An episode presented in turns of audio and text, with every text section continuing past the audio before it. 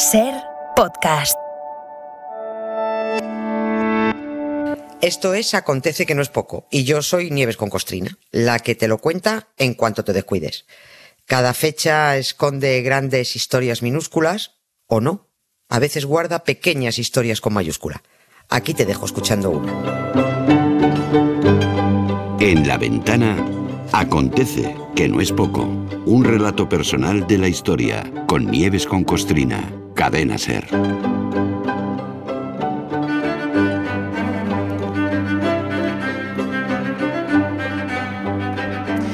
Nieves, buenas tardes. Hola, buenas tardes, Marta. ¿Qué tal estás? Nos hemos quedado aquí tú y yo custodiando el fuerte Sí. mientras está la mitad del equipo en Ciudad Real. Y, y bien que lo custodiamos. Sí, Cuando, ¿no? vengan, va- cuando vengan va a estar intacto. Algún vino rico supongo que nos traerán, al menos, digo yo. Pues eso. ¿Tú crees? Yo me supongo que sí. Algo, eh, caerá. algo Espero, caerá. espero, esperamos. Alicia dice que también. Mira, en el acontece de hoy vamos a hablar de la corona británica y no por la coronación de Carlos III. No, no, no. No, ¿no? Para nada. No, no, no, no, no. Ya, ya hemos tenido bastante Carlos III, por Sí, favor. Ya la verdad que hemos sí. tenido saturación. Cansinos son, de verdad. Entonces, ¿por dónde tiramos? Pues vamos a tirar. Vamos a tirar por otro sitio, pero yo la verdad es que hoy, 9 de mayo, tenía mm, dos acontecidos guerreros para, para recordar. Eh, y es verdad que en los dos, en los dos acontecidos que tenía previstos están implicados España eh, e Inglaterra, pero con 150 años de diferencia. Uno de ellos, uno de esos acontecidos, se refiere a, a que el 9 de mayo de 1588 zarpó de Lisboa la grande y felicísima armada de su católica majestad Felipe II para invadir la hereje Inglaterra de Isabel I. Es decir, zarpó aquella gigantesca flota que los ingleses llamaron con todo el cachondeo que les cabía en el cuerpo la Armada Invencible. Eso de Invencibles lo pusieron ellos, no nosotros. El otro acontecido eh, que tenía yo ahí en cartera es del 9 de mayo de 1741, cuando el almirante británico Edward Vernon se rindió ante la impecable estrategia de su homólogo, el almirante español Blas de Lezo, en la batalla de Cartagena de Indias. Fue una, humillación tan escandalosa la que le propinamos a los británicos que todavía hoy, cada vez que podemos, y también con todo el cachondeo que nos entra en el cuerpo, ahí le- le- les recordamos la pifia eh, quisieron quedarse con esa joya colombiana que es Cartagena y no, no, No pudieron. pudieron, ¿no? No, no pudieron. Yo tenía que elegir entre estos dos, entre estos dos hechos. Y he pensado, mira, ¿para qué va, para qué flagelarnos con la cagadita de la Armada Invencible? Mejor nos recreamos en la otra, ¿no? Hombre, la de por los favor. ingleses. Pues claro, pues si tenemos ahí la estrepitosa derrota británica en en Cartagena, pues a por ella, ¿no? Porque es que encima, respecto a lo de la, la- la- el acontecido más antiguo, el de Felipe II, es que encima fue una salida en falso la de la Gran Armada aquel 9 de mayo en Lisboa, porque no había terminado de salir el último barco cuando ya estaba volviendo a puerto el primero. Que a nadie se le ocurre zarpar en plena borrasca. O sea, yo no entiendo, yo no entiendo mucho, bueno, mucho, ni mucho ni poco, no entiendo nada de navegar. Pero a ver, eh, criatura, si hay viento fuerza 7, marejada, marejadilla, pues no salgo. Bueno, así que vamos, vamos a recordar una de las derrotas más graves sufridas por la Armada Británica. Venga.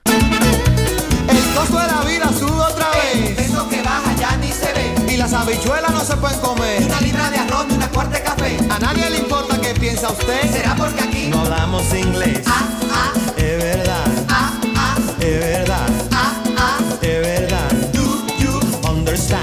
ver, si podemos decir que gracias al almirante español Blas de Lezo, eh, en Colombia no tienen el inglés como lengua oficial.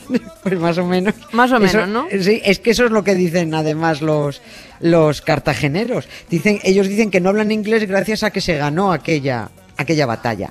Vamos a presentar a, a Blas de Lezo, que Vale. además es un tipo que merece, que merece ser conocido.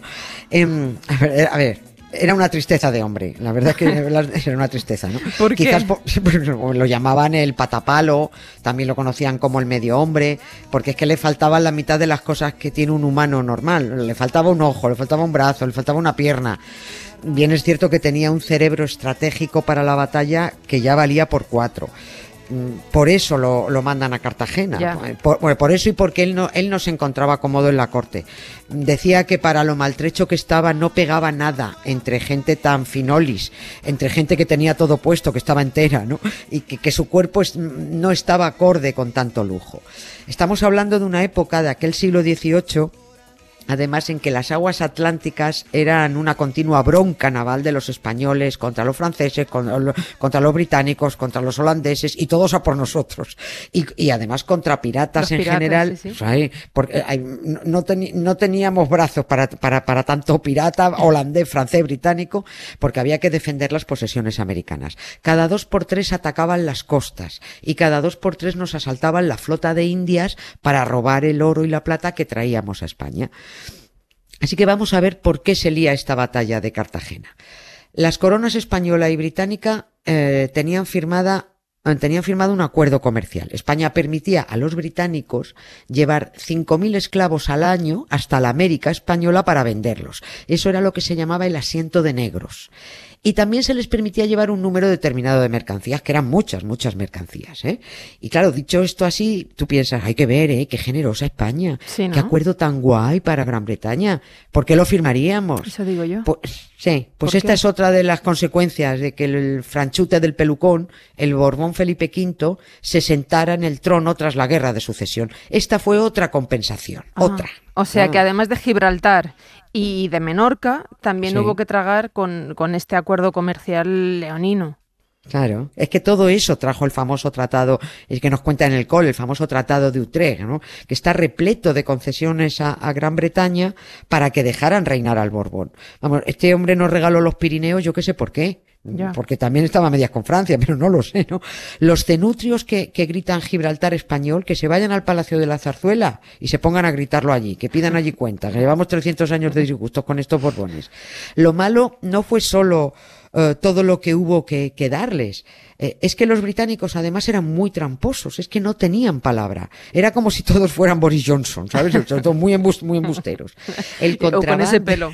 Sí, y con, y con ese pelo además. ¿no? Todos despeinados, todos despeinados. El contrabando era eh, que, ten- que tenían montado los británicos era salvaje y lo tenían prohibido porque para eso había un acuerdo comercial y esto traía pues broncas constantes entre españoles y británicos. Y un día un día un guardacostas español que vigilaba por el Caribe, porque teníamos ahí una policía del mar vigilando a todos estos, ¿no? Bueno, pues un guardacostas español dio el alto a un barco inglés y lo pillaron hasta arriba de contrabando. Esto lo, esto lo contamos hace un par, dos o tres años, pero tiene mucha guasa y merece la pena recordar. A ver. Bueno, ese, ese barco inglés que pilla a los españoles iba capitaneado por un tal Robert Jenkins, al que le confiscan toda la mercancía y de paso le cortan una oreja. y le dice, sí, le dicen, ala, toma tu oreja, tira para Inglaterra, le llevas la oreja a tu rey Y y, se le la dices- enseñas, claro. Sí, se la enseñas y le dices, lo mismo le haré si a lo mismo se atreve. Jenkins guardó su oreja en un bote con alcohol y se fue muy indignado a, su pueblo y se la enseñaba a todo el que quería verla. Mira, esta es la oreja que me han cortado los españoles. La llevó hasta la Cámara de los Comunes y no paró de meter bronca hasta conseguir que Gran Bretaña declarara la guerra a España para vengar la humillación de la oreja. Y lo consiguió, acabó consiguiéndolo. Por eso aquella guerra que nos declaró Gran Bretaña se llama la guerra del asiento por lo del tratado comercial del asiento de negros o la guerra de la oreja de Jenkins, Anda. que también se conoce así la, la, la guerra esta. Pero no fue una guerra corta. No, no, no, coño, fue una, perdón, fue una guerra que duró nueve años, nueve años duró la guerra. Y, y, y, y forma parte, eh, la, la desigual batalla de Cartagena forma parte de, de, de esa guerra, que es la que vamos a contar y en la que el pez chico se comió al grande. Rojitas las orejas.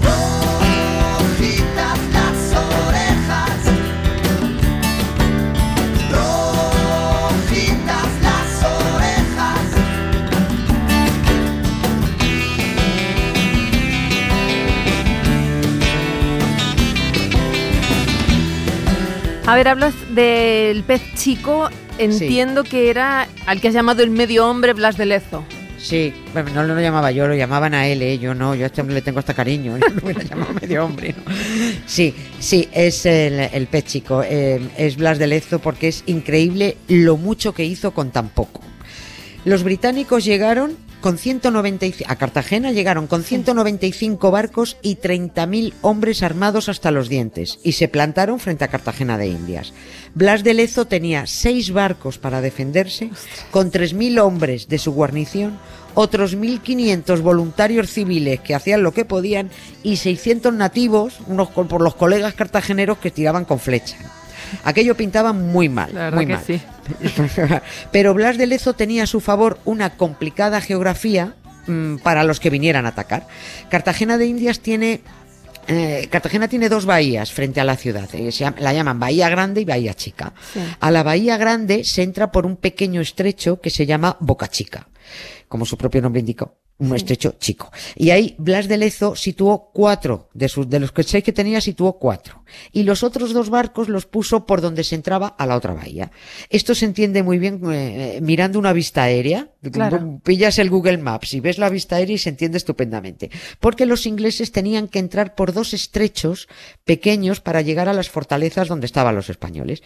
Pero claro, llegan casi 200 barcos british y se encuentran con seis barcos birrias españoles, cuatro aquí y dos allí, intentando frenarlos y piensan, ¿estos están tontos? Claro, Esto- esto- les vamos a dar una chupado". paliza en dos minutos. Vamos, vamos, vamos, nos vamos a merendar en nada, ¿no?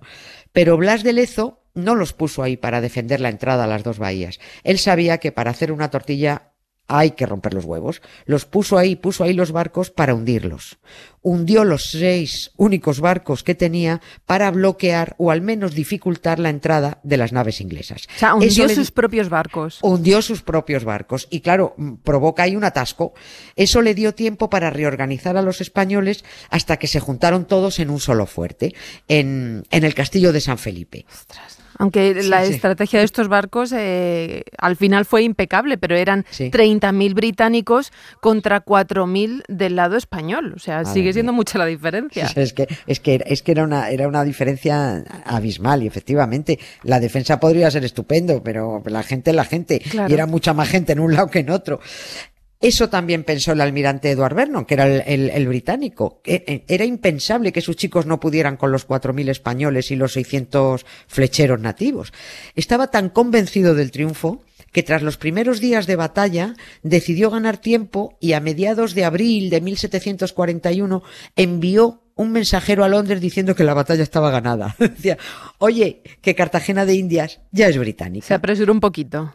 Un poquito. Que Blas de Lezo, pues que se había rendido. Esto es el mensajero que va para allá, ¿no? Y teniendo en cuenta que no, no estamos ni en la era de Internet ni tenemos WhatsApp.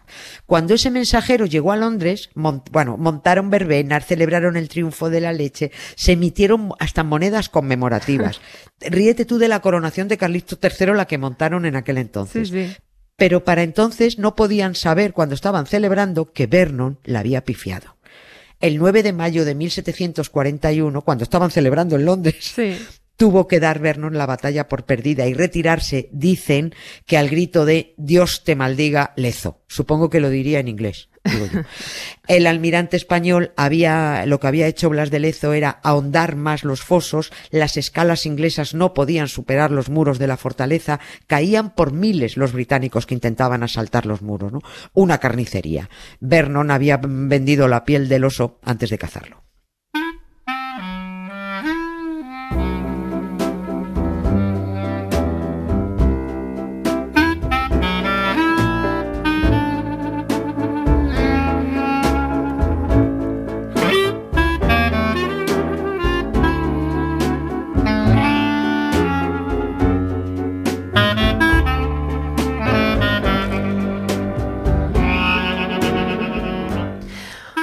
Menudo papelón el tal Vernon, ¿no? ¿Qué, qué pasó cuando llegó a Londres y, y vieron la realidad, que era que no habían ganado nada, o que habían perdido todo, vaya? Pues son británicos. Pues todo bien. O sea, disimulando, como si no hubiera pasado nada. Ya. Como quitándole importancia al asunto. O sea, simplemente no se vuelve a hablar de esto y se acabó. ¿Eh? Corremos un estúpido velo. Como si no hubiera ocurrido nada. Pero los españoles es verdad que no perdemos ocasión de meterles el dedito en el ojo. Y recordarles que les dimos una paliza. Y el ejemplo más reciente lo tenemos en 2005. ¿Y ¿Qué pasó? En 2000, sí, que los, los británicos celebraron en 2005, eh, bueno, montaron un teatro precioso, la verdad, como solo saben hacer, organizar ellos coronaciones y estas cosas. Montaron un teatro alucinante para celebrar el bicentenario de su gran triunfo ante los españoles y los franceses en la batalla de Trafalgar, ¿no? Ahí por Cádiz. Y lo que hicieron los británicos fue invitar a 136 países a participar en, en- en los festejos, en, pues que enviaran uno o dos buques, ¿no? Hicieron un desfile naval impresionante. ¿Qué buque envió España? Envió la fragata Blas de Lezo, que se paseó en aquella romería por aguas británicas diciendo Hello, hemos vuelto. ¿Os acordáis del palizón que os dimos en Cartagena? Pues eso.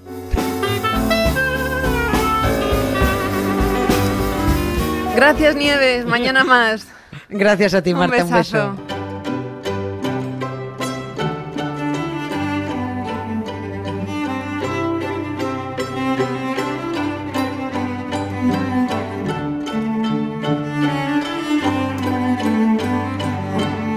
Para no perderte ningún episodio, síguenos en la aplicación o la web de la SER, Podium Podcast o tu plataforma de audio favorita.